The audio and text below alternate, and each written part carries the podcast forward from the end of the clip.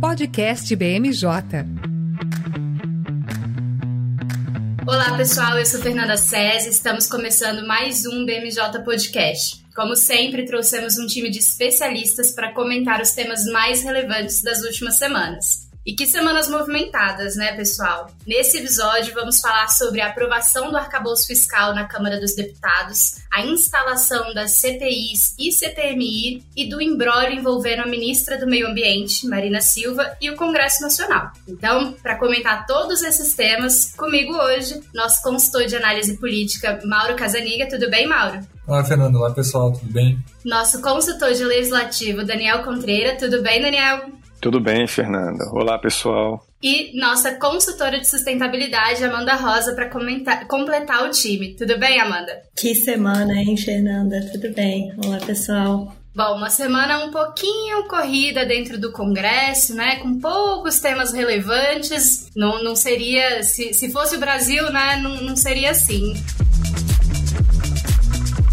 Vou começar já puxando o Mauro para situar a gente num debate muito importante, mas que eu pessoalmente sei muito pouco, então trouxe ele aqui para dar os detalhes para gente, para comentar o que, que aconteceu né, nessa última semana que a gente viu aí uma votação extremamente importante no plenário altas horas da madrugada, uma coisa que a gente não, não tinha visto ainda esse ano, né? As sessões estão indo aí bem tarde da noite, mas um tema importante assim, sendo debatido dentro do plenário, com uma força política como esse tema foi debatido, a gente ainda não tinha visto, mas é um tema muito importante para o governo, né? A gente estava esperando também essa votação para entender o governo sai ganhando, sai perdendo, Lira sai ganhando, sai perdendo. Quero que o Mauro apresente esse cenário aí pra gente. Pois é, né? Na verdade, acho que é o que a gente pode considerar uma das primeiras grandes votações assim do governo, é, pensando em termos de pauta, do que a gente teve de pauta propositiva até agora, né?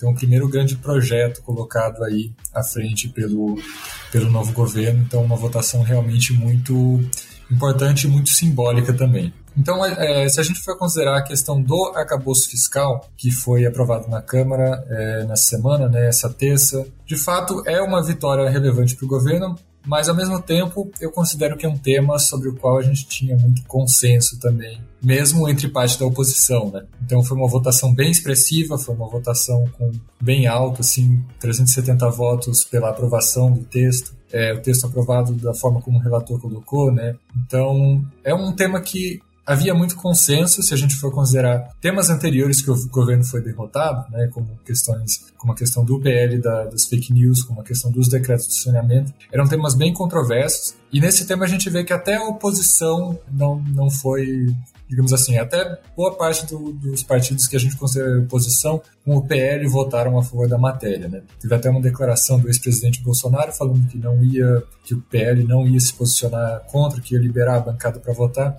Então acho que esse é um ponto relevante para considerar isso. Que nem todos os pontos da pauta que o governo tenta colocar para frente ele vai ter esse tanto de consenso que ele teve no arcabouço fiscal. E outro, claro, também é a força do, do presidente da Câmara, Arthur Lira, é, pensando nos partidos além é, do que a gente chama de centro, né, pensando no União Brasil, pensando no PP, votos praticamente todos, acho que todos sim, desses partidos, então uma força bem relevante aí. No geral, acho que a avaliação é que é uma vitória para o governo, mas ao mesmo tempo é um tema que, digamos assim, com certa facilidade, né? Algo que, algo que ele não teve tantos, tantas dificuldades quanto talvez outras coisas na agenda que estejam aí para frente. É uma pauta que ele precisava, né, aprovar, né? A gente já escutava falar desse desenho desde o final do ano passado, né, quando o governo de fato começou a, a trabalhar né, a transição, e a gente viu que precisava mesmo, né, um, um tempo estava corrido. O Daniel acompanhou né, a sessão completa,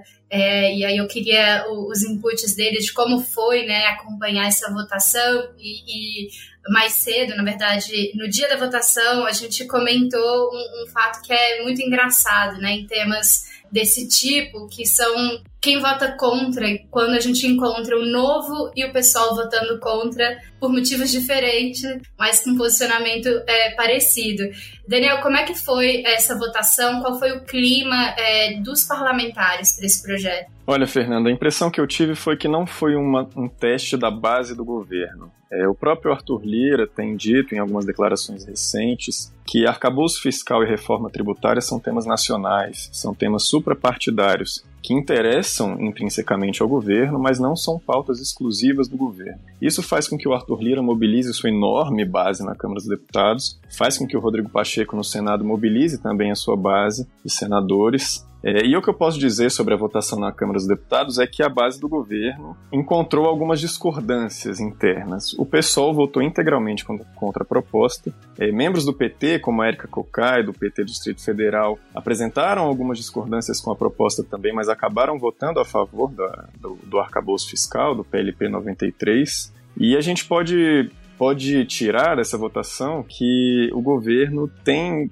enfrentado alguns desafios mais profundos na construção da sua base parlamentar, e essa votação em específico não pode ser considerada um teste definitivo dessa base. É, outros fatores envolveram essa votação e a gente vai conseguir medir o poder de fogo do governo de fato em outros momentos. Eu concordo. E eu acho que é, para a gente entender um pouquinho mais sobre o que, que essa matéria é, trata né, a respeito e como é que ela afeta essas outras votações que o Arthur Lira colocou, acho que inclusive o Haddad né, logo depois comemorou e falou assim: não, acho que a gente tem aqui um espaço, uma, uma força para votar a reforma tributária. Eu sou um pouco descrente dessa narrativa porque concordo com o Daniel, não é uma, uma força ali voltada. Mas eu queria que o Mauro explicasse para gente o que, que de fato foi aprovado, né? o que, que significa significa esse arcabouço fiscal, essa troca que a gente está fazendo, né, do teto de gastos para ele. Então, eu, eu tenho falado assim que a gente pode resumir o projeto do arcabouço fiscal em dois grandes pilares ou dois grandes blocos, né, que um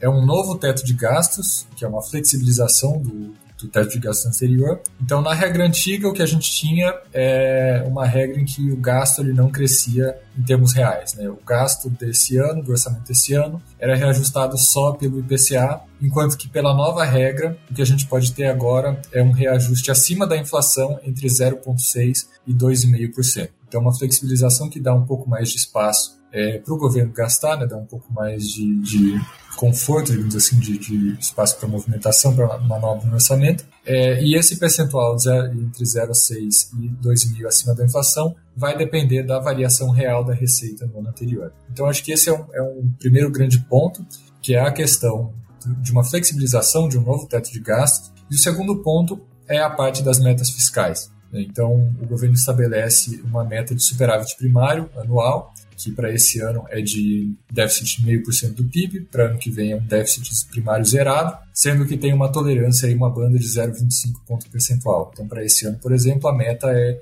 ficar com um déficit entre, entre 0,75% e 0,25%, enquanto para ano que vem seria entre um déficit de 0,25% e um superávit de 0,25% do PIB.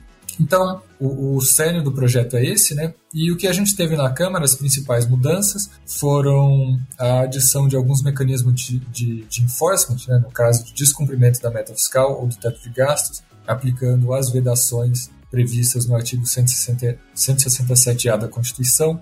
Então, inicialmente, como ele veio à Câmara, você não previa nenhum, nenhuma consequência por descumprimento da meta fiscal, mas o que o relator adicionou, depois de conversa com líderes partidários, foi a questão dessa, da aplicação de vedações. Então, se houve descumprimento da meta, no ano seguinte é, você veda a criação de alguns gastos, é, de algumas despesas específicas. Se houve descumprimento pelo segundo ano seguido, então algumas vedações mais fortes, como proibição de realização de novo, novos concursos públicos e por assim vai.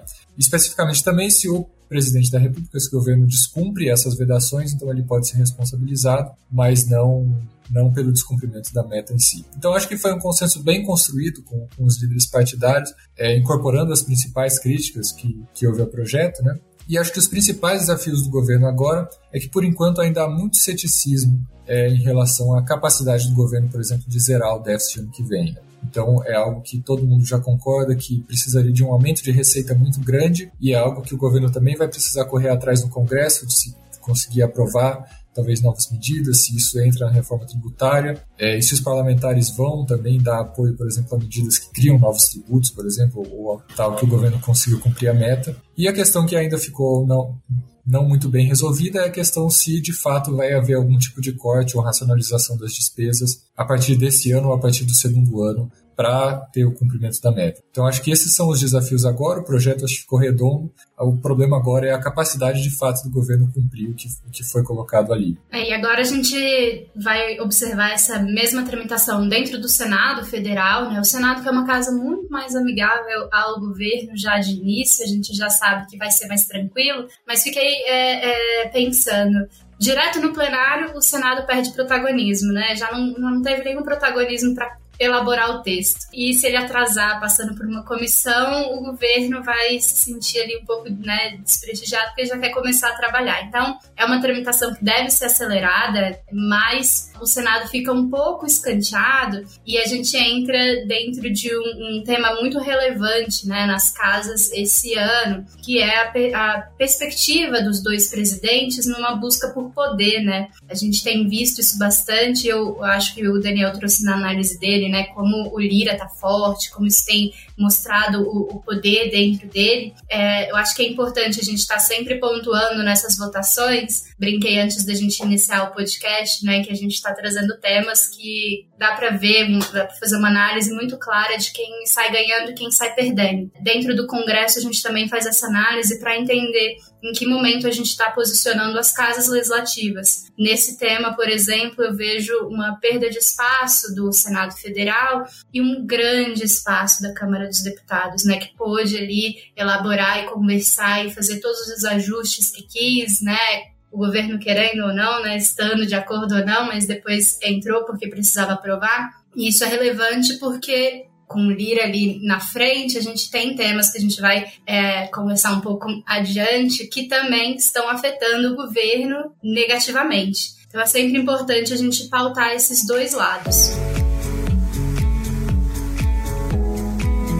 E aí, entrando nessa disputa de poderes entre o legislativo internamente e entre o legislativo e o governo federal, a gente observou nas últimas semanas várias instalações de comissões que vão investigar diversos temas, né? É, Daniel acompanhou aí a instalação de todas elas. Eu acho que o que é relevante para a gente, né, muitas é, CPIs foram instaladas para abrigar né, aliados do, do presidente Lira na casa, né, dar alguns cargos de presidência e relatorias importantes, mas algumas outras comissões foram instaladas justamente para aliviar né, um estresse tanto da oposição quanto do governo sobre temas muito relevantes. Né? A gente teve a Comissão Parlamentar de Inquérito que vai investigar invasões do MST e a gente teve no dia é, 25 a instalação da Comissão Parlamentar Mista de Inquérito, que vai investigar o 8 de janeiro. Daniel, com todo esse cenário, o que, que a gente tem observado do governo, né, de perspectiva do governo dentro dessas comissões? Porque numa primeira análise a gente observou que eles priorizaram 8 de janeiro por ser um tema ali muito caro, né, eleitoreiro e muito caro para o governo, mas perderam um pouco de controle na comissão do MST, né? Fernanda, de fato essas duas comissões são fontes de preocupação para o governo. Eu destacaria primeiro a CPI do MST porque a composição dessa CPI, que é exclusiva da Câmara dos Deputados, é completamente hostil ao governo. O presidente é o deputado Coronel Zuco, que é um notório oposicionista do governo, um aliado de primeira hora do ex-presidente Jair Bolsonaro, e o relator da comissão é o deputado Ricardo Salles, do PL de São Paulo, que, para quem não se recorda, a Amanda deve se recordar bem, é ex-ministro do Meio Ambiente, de, do também ex-presidente Jair Bolsonaro. É, são 54 deputados nessa comissão, 27 são titulares e 27 são suplentes. Esse é um número alto. Isso é um problema, isso é um, uma questão quando você busca uh, governabilidade, como o governo vem buscando nesses primeiros seis meses de mandato do presidente Lula. A gente vê uma dificuldade notória do governo de montar uma base coesa dentro da Câmara dos Deputados, e na minha visão, e eu acho que na visão de todos aqui, não é interessante que, que o governo perca tempo, que o Palácio do Planalto perca tempo apagando incêndios no Poder Legislativo, que certamente virão a partir da CPI do MST. É muito provável que o relatório seja negativo é, para o Palácio do Planalto e a gente não vê, dentro daqueles deputados do PT ou da base aliada, dentro da comissão, poder de pautar o debate, de disputar a narrativa dentro dessa comissão. Então a tendência é que essa, essa comissão produza algum desgaste a longo prazo para o governo federal. A gente vai estar atento a todas as movimentações, mas hoje a, hoje a, a análise que a gente faz é essa. Sobre a CPMI, a história é um pouco mais complexa. É uma comissão mista, ela nasceu, ela foi gerada, impulsionada como um instrumento da oposição que vinha sofrendo muito desgaste desde os acontecimentos do 8 de janeiro. A gente pode relembrar que o ex-ministro da Justiça do, do governo Bolsonaro, Anderson Torres, foi preso. Isso produziu alguns prejuízos políticos para os parlamentares ligados ao ex-presidente ou os parlamentares da oposição. E a CPI foi construída, foi, foi gerada como um instrumento para reagir, para disputar a narrativa em torno dos acontecimentos desse dia, em torno dos acontecimentos dos últimos meses de governo Bolsonaro como um todo. Porque a gente já sabe que essa comissão não vai ficar restrita a esse dia, mas há uma série de acontecimentos que ocorreram ali na esteira da eleição, das eleições de 2022, enfim. Uh, a gente pode notar, então, que a CPI, que a CPMI é um espaço de antagonismos. O governo, quando, quando essa reação da oposição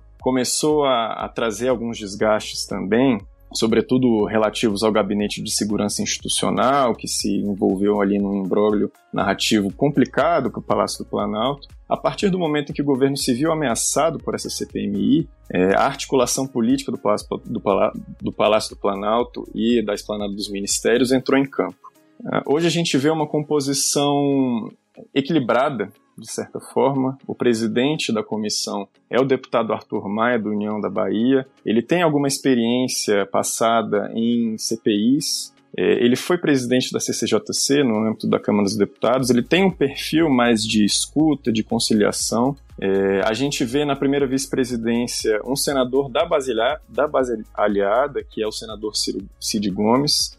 A gente vê um segundo vice-presidente que é um membro da oposição, que é o senador Magno Malta, do Espírito Santo, e a relatoria ficou com uma aliada, com uma pessoa próxima politicamente do ministro da Justiça, Flávio Dino, que era um alvo da oposição desde o, o, os acontecimentos do 8 de janeiro. Então, a gente pode concluir que os trabalhos da CPMI estão em aberto. A gente não consegue medir ou prever com precisão quais vão ser os desdobramentos desses trabalhos legislativos, mas a gente pode prever que tanto a oposição como o governo têm riscos calculados nessa, nessa, nessa comissão, correm riscos nesse colegiado e não querem colher todos os frutos negativos que um relatório pode trazer. Então eles estão atentos a isso. É uma CPMI que envolve muitos deputados, muitos senadores, e tem tudo para nos próximos meses nos trazer fatos novos ou uma ampliação da disputa narrativa entre oposição e governo. E no caso da CPI do MST, a gente tem que pensar também que existe um risco associado de se esbarrar na pauta ambiental, né? especificamente na questão de regularização fundiária, de gestão de terras públicas.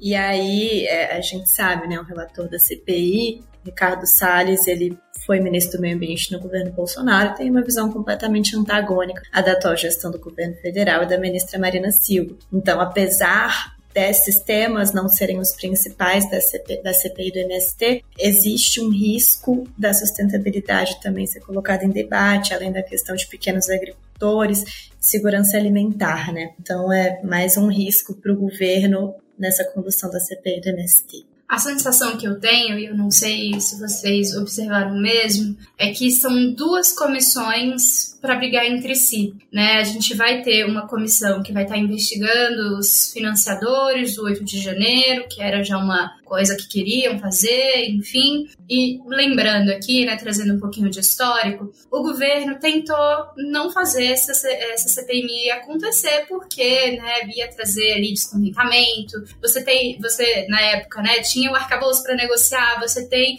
a, a, reforma tributária, tem o orçamento, tem tantas pautas para negociar. Uma CPMI não ajuda em nada, né? Só dela existir, ela já não é, é interessante para o governo. Ela existindo o governo, obviamente, foi lá, correu e tampou algum buraco, e aí se descobriu na, na CPI do MST que vai estar investigando também quem está financiando o movimento. Então, são duas comissões que vão elevar os ânimos dentro do Congresso enquanto nós votamos pautas super relevantes desse ano, né? Então, enquanto a gente é, observava as movimentações para votar o arcabouço, a CPI é, do MST estava ali reunida né, para discutir plano de trabalho, convocar, tentou né, convocar os ministros, acabou virando convite, é, o ministro da Agricultura e do Desenvolvimento Agrário também foram é, convidados a participar, então tudo isso vai estar acontecendo em conjunto, né? Só delas existirem já é uma derrota ali para o governo, porque vai ter que se preocupar com elas. Pelo outro lado, o que eu observei dentro da, da, do 8 de janeiro é que a situação está controlada. Ela pode se tornar um ponto positivo, né? A depender do resultado. E aí você tem uma relatora que é um pouco mais favorável para o governo, né? O Lula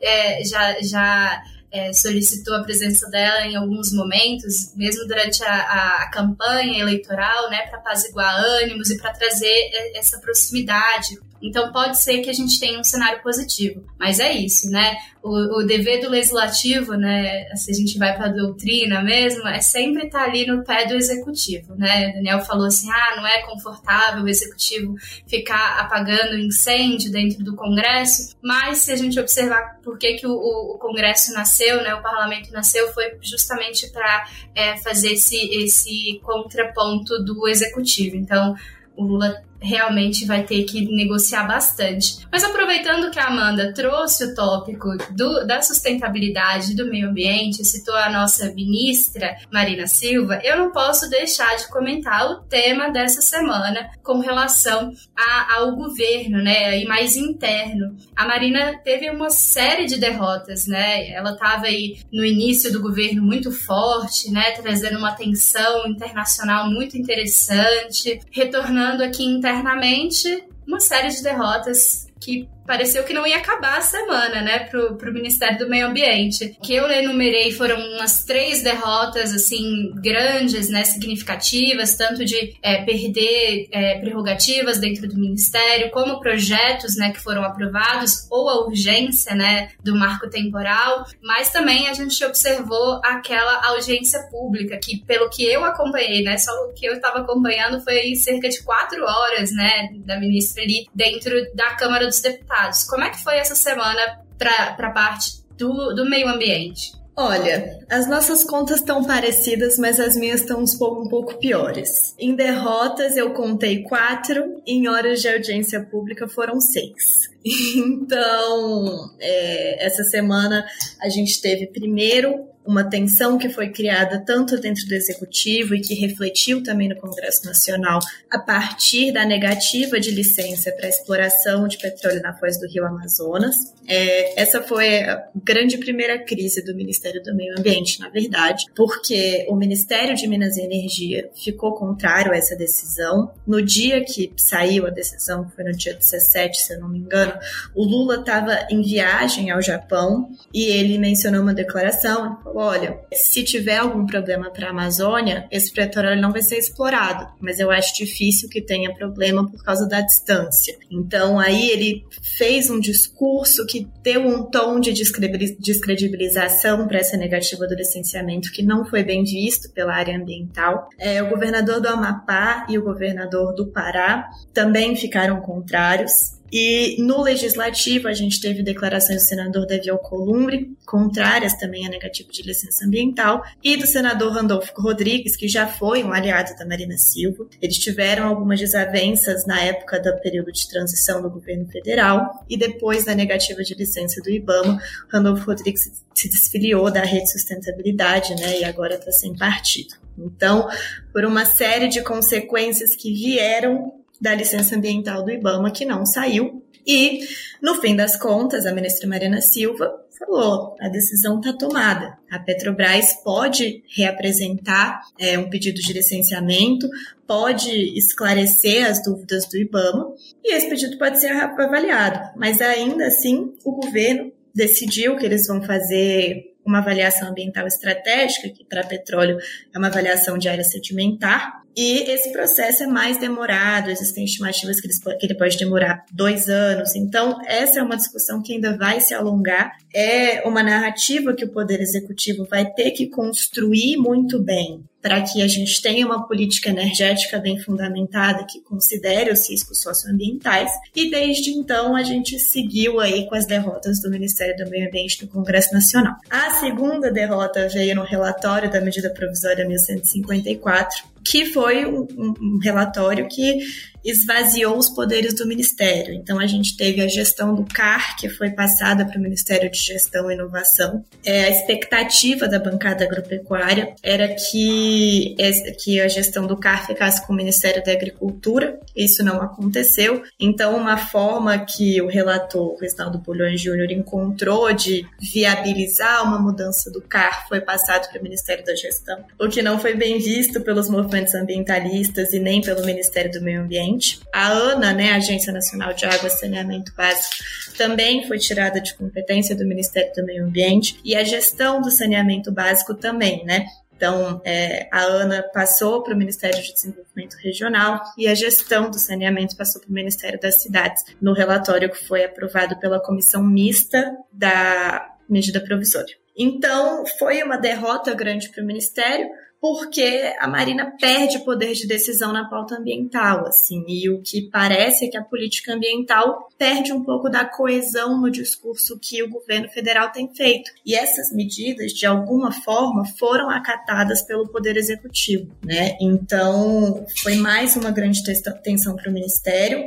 A ministra Marina Silva, inclusive hoje, quinta-feira, dia 25, falou que ela vê como uma batalha perdida, mas não uma guerra. Então a gente tem alguma expectativa de que talvez o governo tente negociar alguma mudança nesse texto, pelo menos a gestão do CAR ou alguma coisa nesse sentido, mas foi uma grande derrota. Depois, no mesmo dia, a gente teve a aprovação pelo plenário da Câmara dos Deputados da medida provisória 1150. E nesse caso, a medida provisória 1150 é, inclui alguns dispositivos que flexibilizam o desmatamento da Mata Atlântica. No Senado Federal, esses dispositivos tinham sido retirados do texto e a Câmara reestabeleceu todos eles na noite de ontem. Agora esse texto segue a sanção. A expectativa que a gente tem é de que o presidente Lula vete os dispositivos relacionados à Mata Atlântica, mas mais uma vez era uma medida que o Ministério do Meio Ambiente foi super contrário.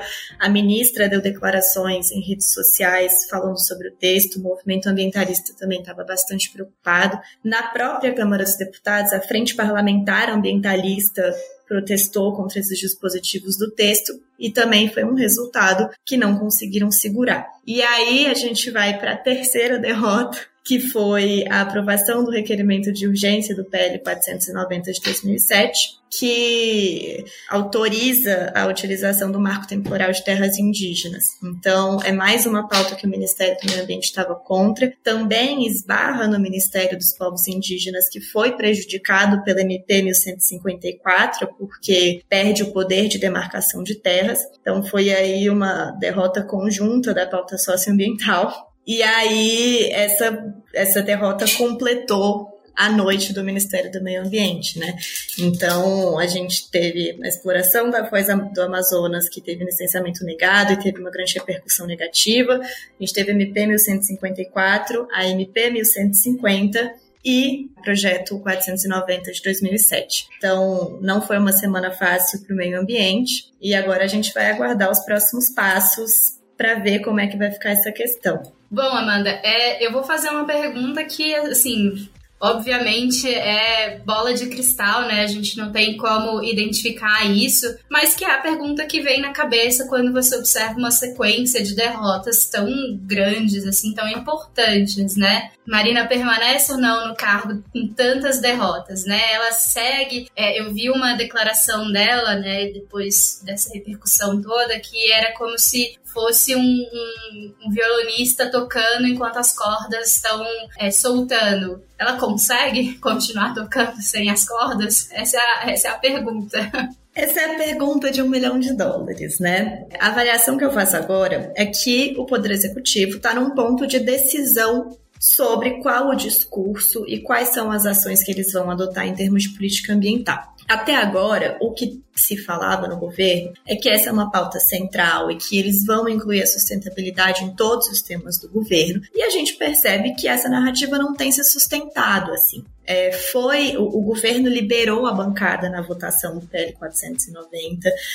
A MP 1154 foi aprovada com certo aval do Poder Executivo também, que sabia o que constava no texto. Então a gente percebe que existe uma falta de coesão entre o discurso do Poder Executivo e esse discurso aplicado ao que está sendo decidido no Poder Legislativo. A dependência da Marina Silva vai depender de como o Lula e os outros membros do governo vão negociar com ela qual é o motivo e qual vai ser o core da atuação dela dentro do ministério. Né? Então, a gente avalia que o governo deve tentar fazer algum tipo de alteração ao MP 1154 para que a Marina não tenha tantos poderes. De repente, se o texto for aprovado nas condições que está, deve ser proposto para a Marina algum tipo de compensação. Então, de repente, algum poder maior nas decisões de políticas que sejam transversais, alguma coisa nesse sentido, mas a permanência dela no cargo vai depender de como o Poder Executivo conduz a pauta ambiental e o discurso que está sendo apresentado, né? E a gente tem que considerar também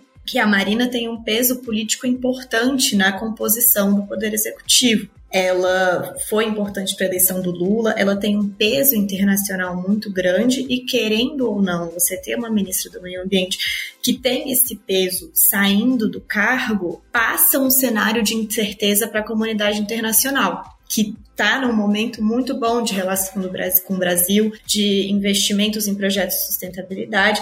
Então, o governo também precisa avaliar o risco da pauta ambiental não ser tão levada a sério ou passar por um desmonte antes mesmo do governo poder começar a agir, né? Então, resumindo, a ministra talvez fique.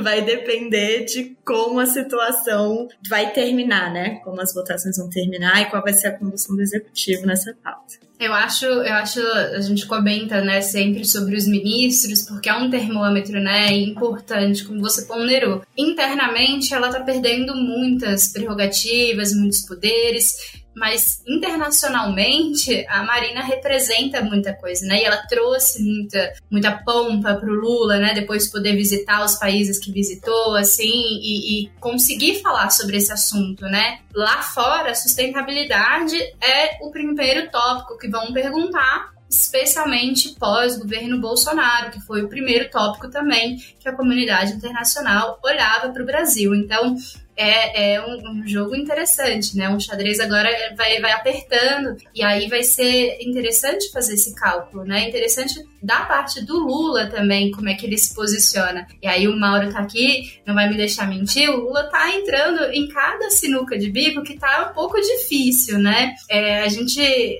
sempre lembra aqui no nosso podcast, né, Raquel, Érico também, o Lula não é o Lula que esteve lá atrás no, no, primeiro mandato, no segundo mandato. Ele é um outro Lula vivenciando um novo, uma nova forma de gestão de poder com o legislativo, mas as ideias, né, a vontade de fazer certas coisas permanecem ali de certa forma. E aí tudo acaba ali com responsabilidade dele, porque ele ficou conhecido como um grande articulador, né, uma pessoa que está ali na mesa. E aí tudo acaba dentro da mesa dele, tudo acaba ali com ele para decidir, para definir, obviamente é o presidente, mas é interessante a gente observar isso, né? Porque voltamos novamente para falar sobre a articulação do governo dentro do Congresso. A gente mais cedo comentou, né, inicialmente no arcabouço, como é que não era uma base do governo ali formando, que estava votando o arcabouço. Me pergunto se o governo não liberou bancada para não marcar a derrota porque me pareceu isso, né? Se a gente se posiciona contrário e perde no placar, a gente está marcando a nossa derrota. Mas se a gente abre a bancada, parece que a gente só abre mão da decisão. Não fica tão feio, a gente não contabiliza como uma grande derrota. É uma derrota da Marina, não é nossa. E aí a gente se distancia, né? Então isso também é interessante de pensar mas é, é, não sei se o Mauro ou o Daniel querem comentar sobre isso, mas eu acho muito interessante esse ponto do o que, que aconteceria se a Marina saísse. Se a gente perde uma ministra e aí seria, né, de fato, um, um um, um ponto de virada né, no, no, governo Lula se a gente perdesse ela, porque aí a gente perde essa grande figura que esteve ao lado dele desde a campanha, marcando uma posição, falando ali é, do tema dentro para a base né, e para todo mundo do, do setor, do terceiro setor, que também tem essa pauta muito forte. Mas eu acho que é, é, é um, bom, um bom termômetro aí para os próximos dias, para os próximos meses, né? Porque essas coisas têm uma tendência também de se, de se é, alongarem. Uma coisa interessante, né, nisso que você falou, é que o Lula não é mais o mesmo, né, dos outros mandatos dele, mas parece que a gente está vendo uma reprise de Belo Monte, né? Uma crise que começou por causa de um descompasso entre política ambiental e política energética. É, uma coisa também que a gente tem que lembrar quando a gente fala que é Belo Monte 2 é que Belo Monte vai ter os próprios problemas ambientais desse ano. Então, já é um problema que a Marina espera lidar e que ela foi uma das principais protagonistas no, na última gestão dela do meio ambiente, né? E essa questão que você comentou do governo liberar a bancada para não, não marcar a derrota faz muito sentido. E eu acho que realmente pode ser uma das possibilidades, e o que a gente espera de agora é que o poder executivo atue com mais assertividade em pautas ambientais, porque até agora foi uma série de derrotas que o governo não pôde nem contar com a própria base aliada. Então, ainda tem muita coisa para acontecer e a gente acompanha sempre por aqui. Eu acho que eu sempre termino os nossos podcasts falando isso, né? A gente vai ter que aguardar as cenas dos próximos capítulos, né? A política brasileira muda com muita facilidade, uh, mas esse é um, um, um, ponto muito importante, como a gente falou, pode ser uma, um ponto de virada, mas também pode ser que se mantenha, né? A Marina é muito cara para o governo para simplesmente não ceder em alguns pontos e não buscar algum acordo também dentro do legislativo. Então vamos aguardar se a gente tiver tiver mais alguma novidade sobre isso, tenho certeza que a Amanda vai estar aqui para trazer esse cenário. Bom, pessoal, o nosso podcast está chegando ao fim. Eu gostaria de agradecer aos nossos convidados da semana, temas super relevantes aqui para os nossos ouvintes. A gente continua é, com mais informações nos nossos canais da, nas redes sociais. Esperamos vocês no nosso próximo episódio. Até mais!